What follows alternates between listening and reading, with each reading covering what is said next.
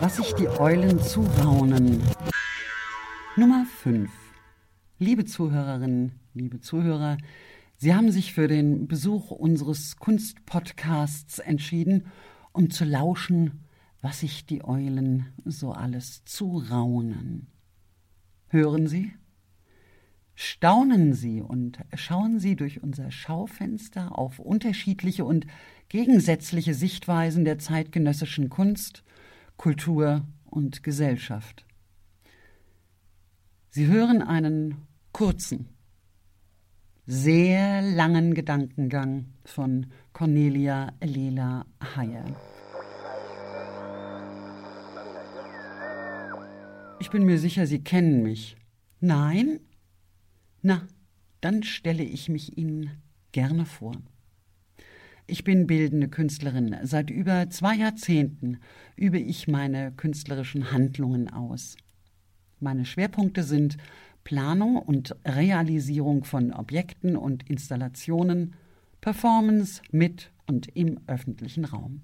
Skulptur, Installationen, experimentelle Aufbauten und Objekte, grafische Arbeiten, Bildzyklen, visuelle und auditive Collagen. Vorneweg für Kolleginnen und Kollegen und für unsere Förderer. Ich bin als Künstlerin Mitglied des Kunstvereins Eulengasse, weil ich es anregend finde, mit anderen in einem Rahmen hier also einer Körperschaft zusammenzuarbeiten, gemeinsam Themen zu entwickeln und gemeinschaftlich Ausstellungen und Projekte zu realisieren. Und das lokal. Für mich ist auch der Standort unseres Kunstraums relevant. Der ist nämlich eingebunden in ein städtisches Umfeld, das erst einmal nicht kontextgebunden, also Kunst zum Inhalt hat, aber von der Kunst der, die man in unserem Ausstellungsraum sehen kann und spüren kann, beeinflusst wird, touchiert wird.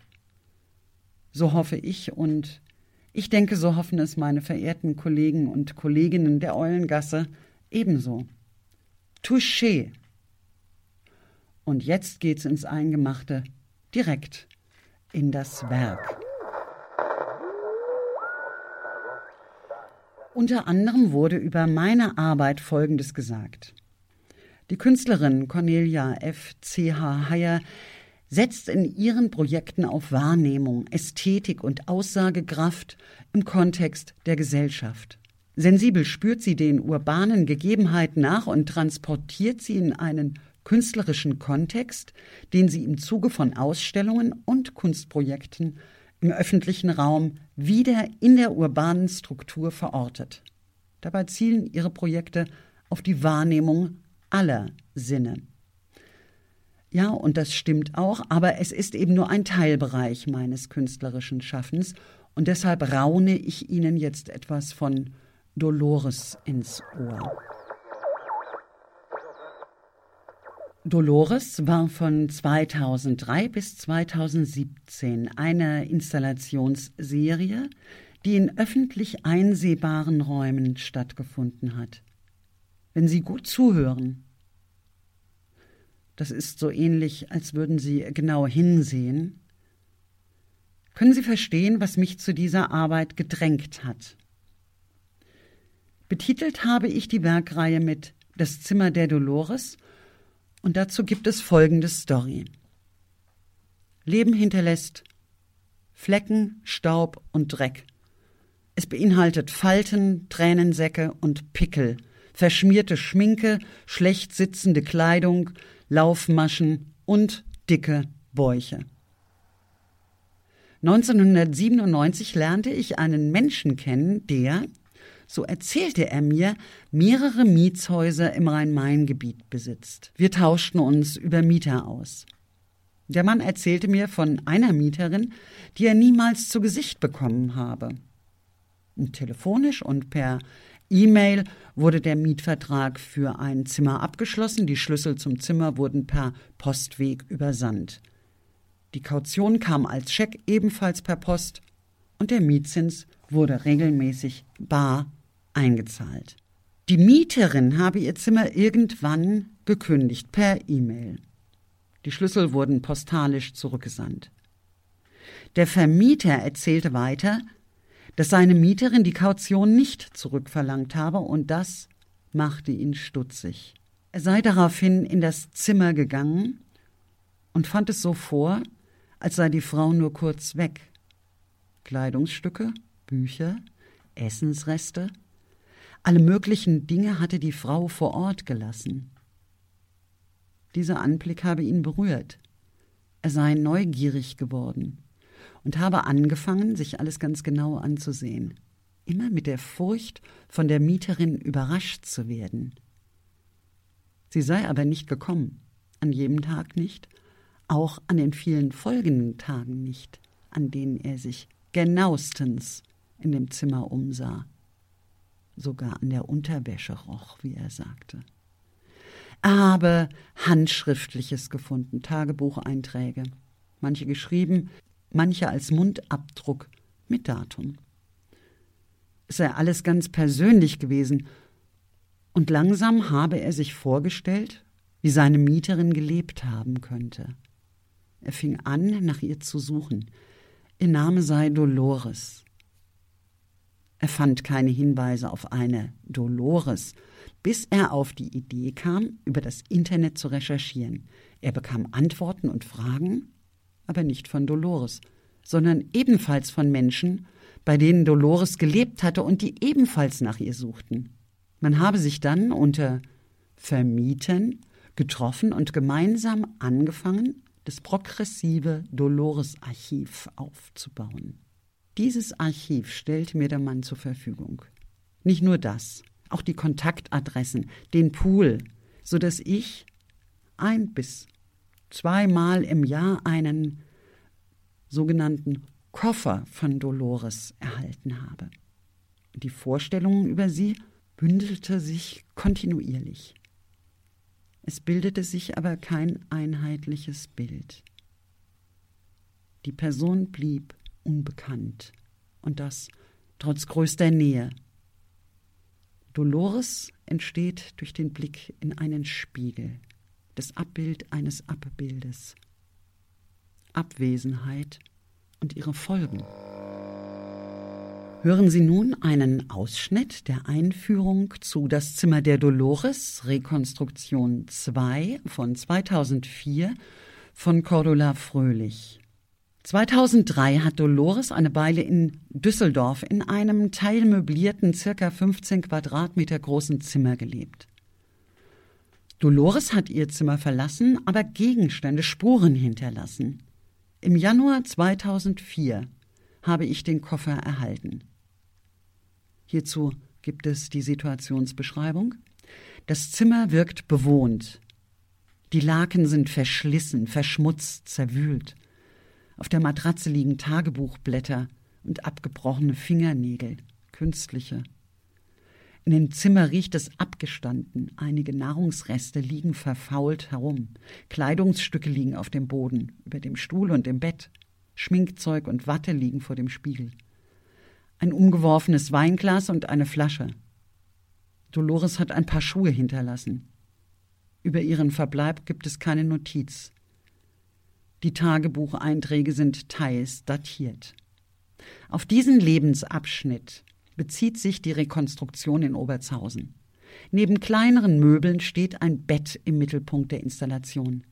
Dinge des täglichen Lebens bzw. sehr persönliche, intime Utensilien eines Menschen, vermutlich einer Frau namens Dolores, sind im Raum verteilt. In einer aufwendigen, detaillierten Rekonstruktion wird ein Bild der Unbekannten geschaffen. Unwillkürlich versucht der Betrachter, die einzelnen Hinterlassenschaften einer Persönlichkeit, einem Charakter zuzuordnen. Die Annäherung an die Rauminstallation erfolgt auf verschiedenen Ebenen. Schon aus der Ferne, auch als Passant, erhält man durch das Schaufenster des ehemaligen Plusmarktes Einblick auf das rekonstruierte Zimmer. Der voyeuristische Aspekt des Kunstkonzepts wird dadurch betont. Schon in diesem ersten Moment werden Fragen nach der Person, die das Zimmer bewohnt, aufgeworfen. Mit dieser Neugier des Betrachters spielt die Künstlerin, indem sie zum Beispiel Gegenstände, die gleichzeitig anziehend und abstoßend wirken können, sorgfältig drapiert. So liegen zum Teil benutzte Dessous und Kosmetikutensilien im Raum verstreut. Als Blickfang führen diese Objekte zu den ersten Spekulationen über Dolores. Ist sie eine Prostituierte?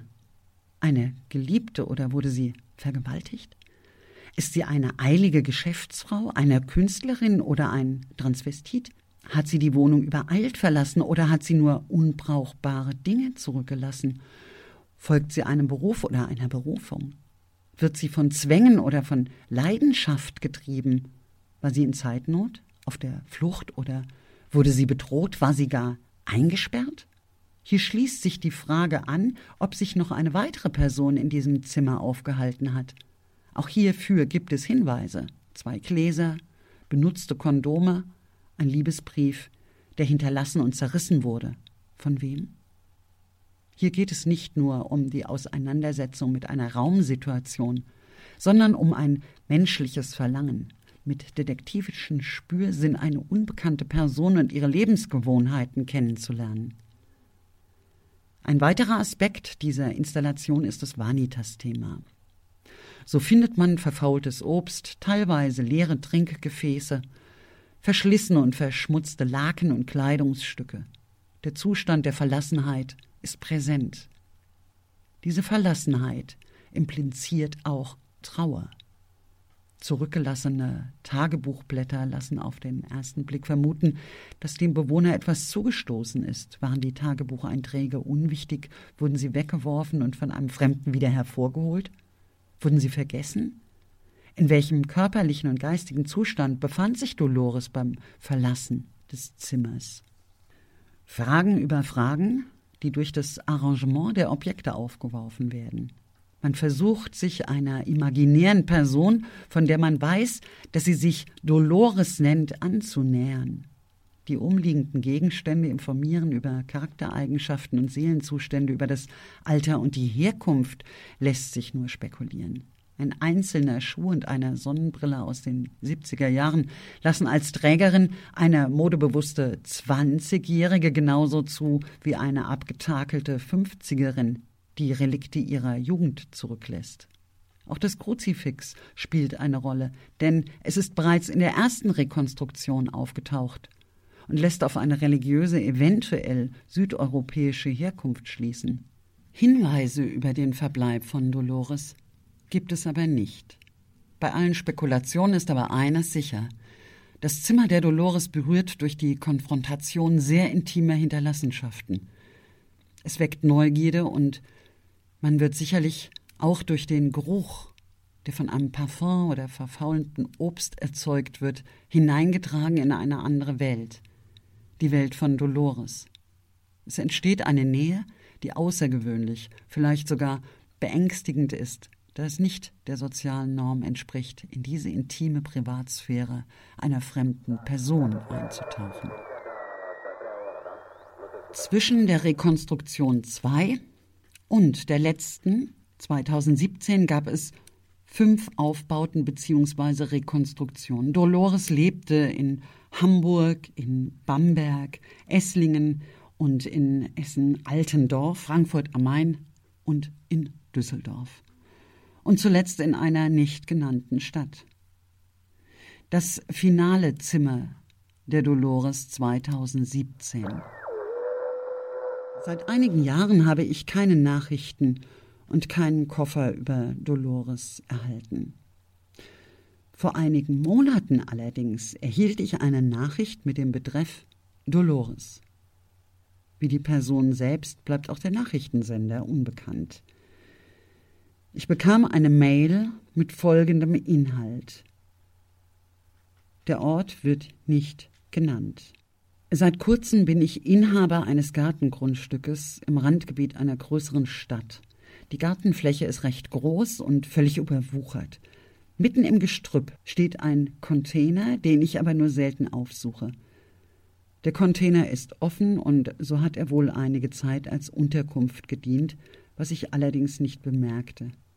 Ich habe mich nicht darum gekümmert, weil ich selbst keine Verwendung im Sinn hatte und mich erst in einigen Monaten mit dem Garten beschäftigen wollte. Nachbarn in unmittelbarer Umgebung gibt es nicht. Ich habe die Sache also mit dem Container wieder vergessen, bis ich kürzlich vor Ort war, um das Gelände zu inspizieren. Den Container. Wie einige andere unnütze Gegenstände wollte ich entfernen lassen. Ich beschäftigte mich damit, das Gestrüpp zu beseitigen, als mir langsam und immer unmittelbarer ein übler Gestank in die Nase kam.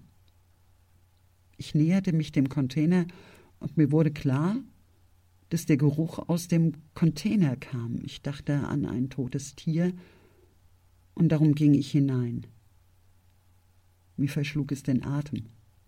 So etwas Entsetzliches hatte ich noch nie gesehen. Unter einer dünnen, verfleckten Decke sah ich einen Menschen liegen. Der verweste. Eine Beschreibung dazu. Im Container fand ich einige Dinge. Neben einer Papier- und Plastikunterlage, die als Matratze diente, lagen in einem alten Aktenkoffer einige Kleidungsstücke, dünne Strümpfe und ein Halstuch. Auf einer Kiste lag ein beschriebener Zettel, ein kleiner Spiegel und so etwas wie Schmuckstücke lagen neben einem Schlafsack. An einer Seite des Containers häufte sich Unrat an Flaschen, Dosen, Speisereste, eine abgebrannte Kerze, ein alter Waschlappen und direkt daneben Kot.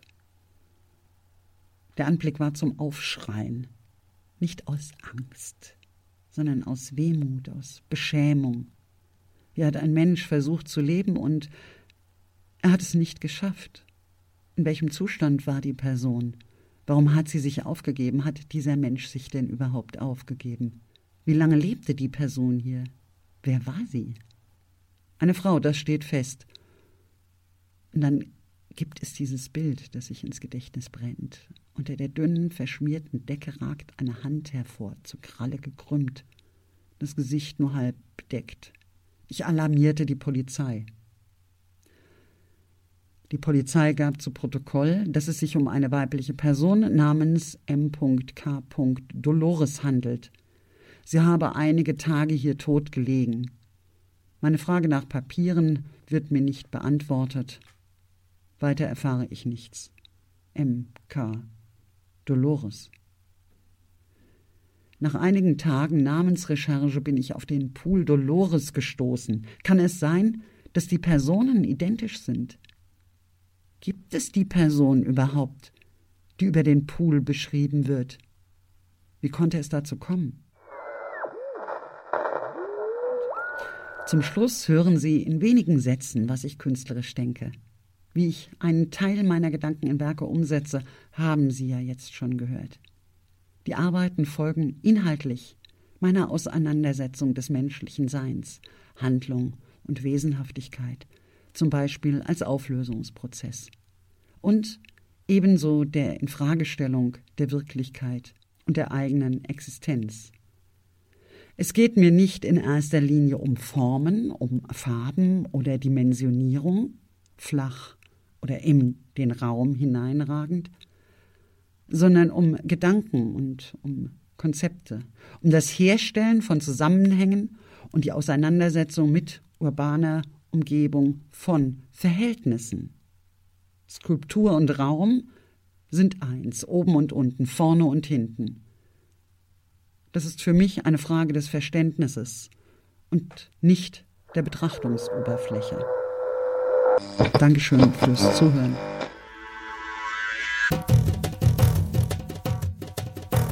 Eulengasse. Bleibt dran.